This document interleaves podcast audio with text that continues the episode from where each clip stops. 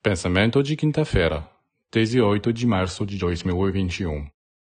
Aprenda a entrar na harmonia cósmica, a se ligar à alma universal, pois é nesta vida universal que você encontrará a plenitude. Alguns dirão que querem encontrar a plenitude no amor. Sim, mas com a condição de não cortar o amor à vida universal como faz a maioria dos homens e mulheres que só pensam em se separar de todos e até mesmo do céu, para se amar a si mesmos. Eles sentem que o que estão fazendo não é bem católico, e por isso que escondem. Como, você dirá? Você quer que eles façam de si mesmo um espetáculo na frente de todos? Claro que não.